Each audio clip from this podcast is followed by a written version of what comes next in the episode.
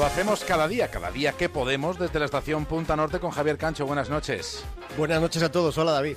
En el capítulo de hoy, La Casa de la Esperanza.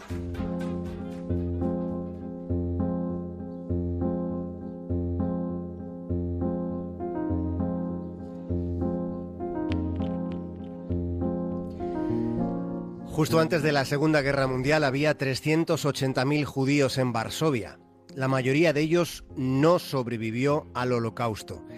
Este hecho da una idea de la magnitud de la ignominia que se cometió. Han invadido todo el país. Están sacando a los judíos de sus casas. Nos llevan a todos al gueto.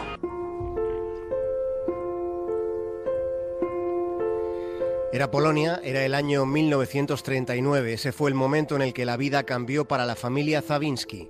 Fue cuando la invasión de los nazis. Antes de todo aquello, Jan Zawiński se había especializado en zoología y había sido profesor. Lo fue hasta que se le nombró director del zoológico de Varsovia.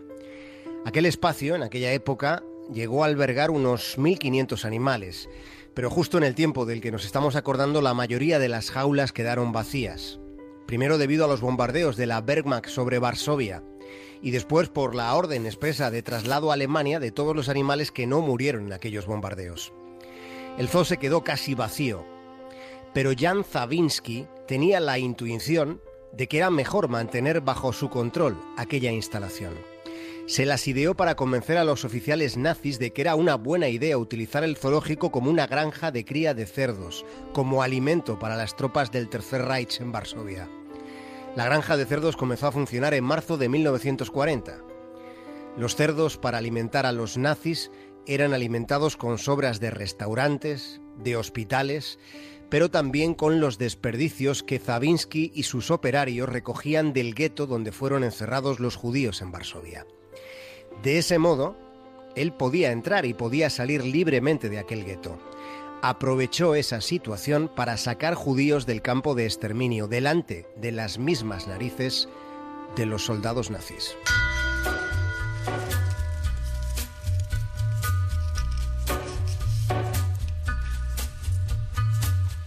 En realidad, la idea de escamotear prisioneros no fue de Jan Zawiński. Aquella formidable idea, aquel planteamiento tan arriesgado se le ocurrió a Antonina Zawiński. Están muriendo miles de personas.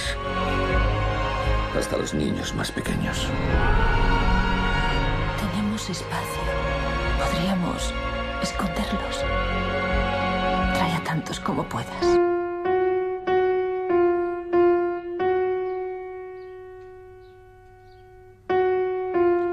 Así es como los Zawiński comenzaron a cobijar judíos en su propia casa. Les ocultaban durante cortos periodos de tiempo hasta que recuperaban las fuerzas y pudieran ser trasladados a otro refugio una vez se les hubiera provisto de documentación falsa.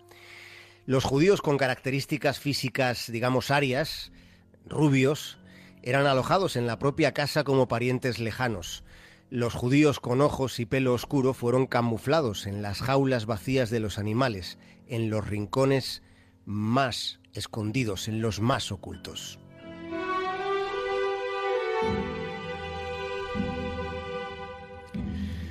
Y había un riesgo enorme en la maniobra de sacar prisioneros judíos del gueto de Varsovia, y había un riesgo considerable al esconderles en su propia casa.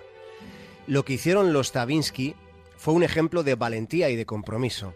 Se estaban jugando la vida, cada día lo hacían, casi a cada minuto, porque todo aquello que hicieron lo hicieron delante de los propios soldados que tenían estacionada una unidad de su ejército en el zoológico donde había judíos viviendo ocultos.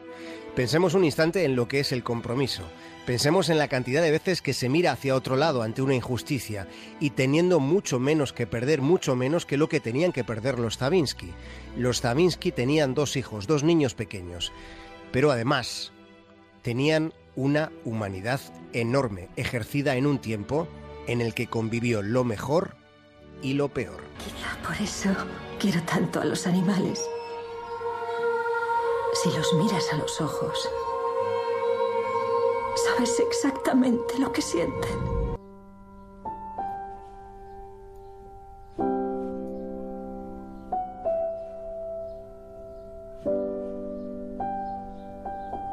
Sacaron a 300 judíos del gueto de Varsovia.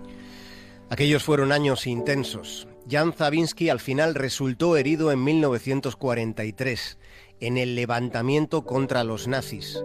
Fue llevado a un campo de prisioneros de guerra en Alemania, desde donde regresó en octubre de 1945, cuando la guerra hubo acabado. Antonina y sus dos hijos también fueron enviados a Alemania, pero en el camino logró escapar con los niños y juntos alcanzaron una aldea, donde se guarecieron, donde permanecieron hasta que la guerra terminó. Cuando la familia Zabinski se reencontró, volvieron a Varsovia. Jan trabajó como profesor de nuevo. Escribió más de 50 libros sobre fauna y tuvo un popular programa de radio sobre animales.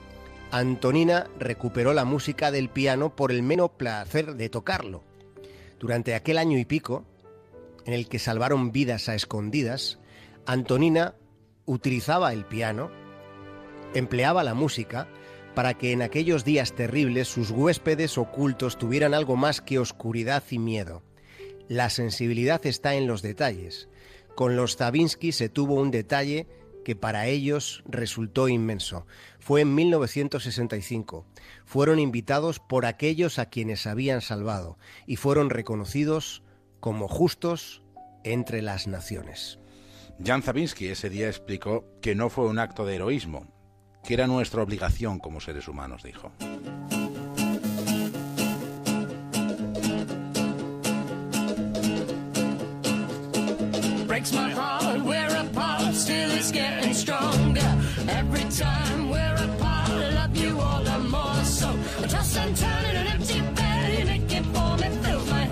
Javier Cancho, hasta mañana. Un abrazo, David. buckets of blood, I need you by my side. Help, help, buckets of blood, I you till I die.